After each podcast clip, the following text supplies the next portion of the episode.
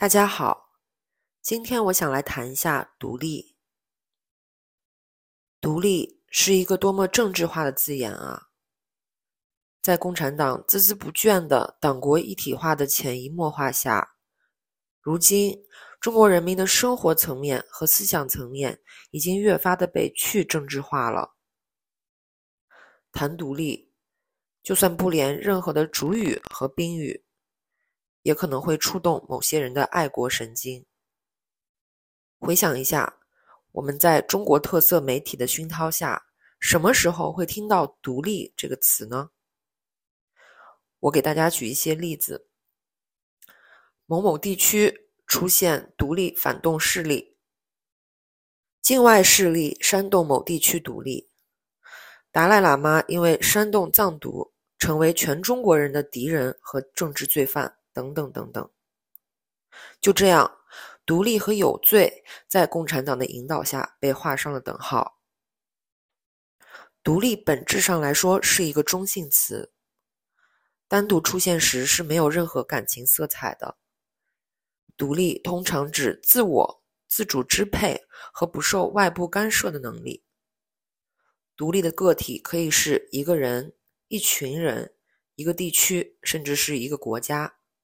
对于个人来说，独立自主是一个人的基本权利。独立的前提是有区分自他的能力，否则，在互相纠缠或者互相寄生的状态下，独立出来的个体是无法继续存活的。区分自他能力又涵盖了很多不同的层面，比如完全的独立，包括思想独立。经济独立、精神独立、政治独立等等等等。举个例子，在一个家庭中，如果父母由于没有自我和自己的人生，从而希望和孩子永久绑定，他们可能会让孩子过度依赖自己，而间接的剥夺孩子独立生存的能力。这种依赖可以是经济上的，也可以是思想层面的。表现出来呢，就是孩子既因为自己无法支配自己的人生而沮丧，又因为恐惧失去父母的支持而无法反抗。再举一个国家层面的例子：一个被殖民的国家，由于失去了自己的武装力量，而受其他国家的完全控制，从而失去了为自己国家和人民的利益做决策的能力。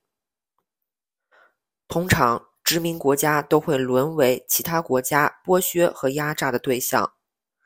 唯一解决问题的出路，就是通过斗争、谈判以及国际社会的支持而获得独立。那么，为什么独立如此重要呢？对个人来说，有独立意志以及自我支配的能力，是一个人自尊和自信的基础。一个人连自我都没有，谈何自尊？去尊重谁呢？在践行独立意志的过程中，个人会在生活中通过吸收正面以及负面的反馈，而调整自己的底层逻辑，从而逐渐形成健全的人格和独立思考的能力。一个社会中，如果越来越多的人都有了自己的独立的思想和人格，就会有越来越多的思维碰撞和创造力的火花。每个人都会有空间去最大限度的发挥自己的潜能。对于一个地区或国家，遭受另一个国家的控制和压迫，会使其人民失去安全和自由，其经济发展和社会进步均会受到巨大打击。从这里也就不难看出。为什么共产党要把独立和有罪联系在一起了？最明显的例子，在共产党的控制下，人民基本失去言论自由。限制言论就等于限制精神自由，因为人类沟通和传播思想都是靠言论才能展开，而人们接受的信息，不管来自于任何管道，都是思考必不可少的材料。这种对思想的控制，会导致中国人丧失独立思考的能力，进而丧失为自己做决策的能力，而这恰恰是所有集权统治者最希望看到的。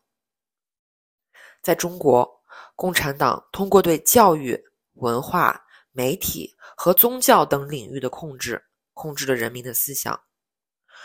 中国从小学到大学的所有教材，均需通过政治审查和审批，以确保教育内容符合党的意志和政策。中国的高等学府的政治化更加严重。中国特色的学术研究在政治干预下，已经严重背离科学精神。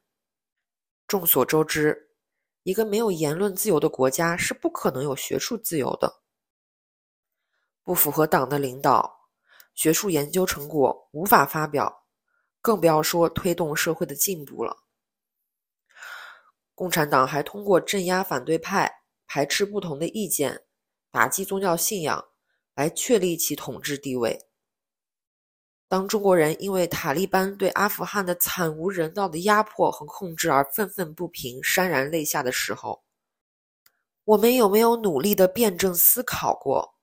中国政府对中国人民的所作所为，又是否真的是可以接受的呢？集权统治的共同之处在于，他们政权的核心利益和斗争焦点是稳固的权力和绝对的控制。请注意，这其中是没有人民的利益和福祉的。最庞大的骗局，莫过于。共产党对人民进行的一切为了人民的洗脑宣传，难道我们不知道什么对自己最好吗？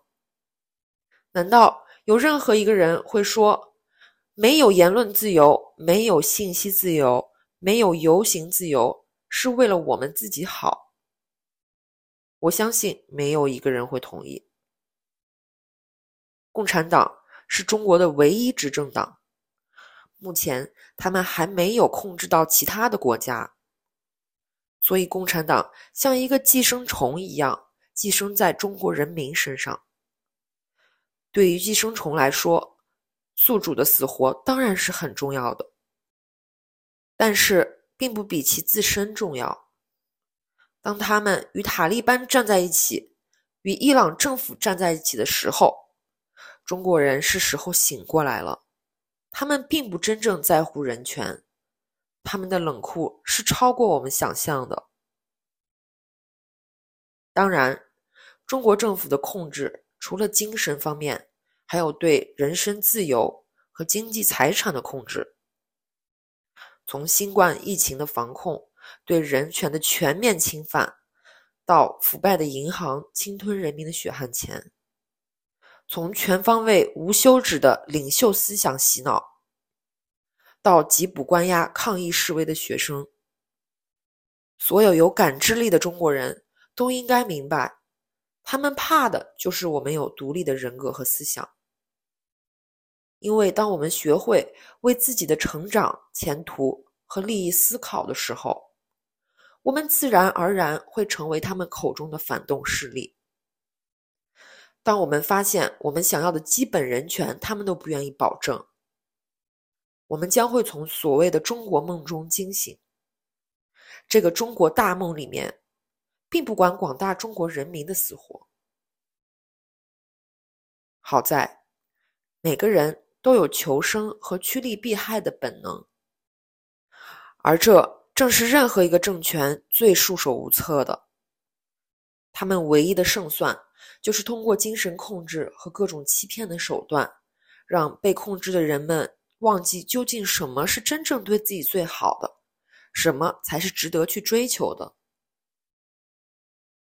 我们生来为人，本都是最尊贵的生灵，我们本都该有最基本的人权，尤其是在和平年代，每个人都应该有为人的尊严。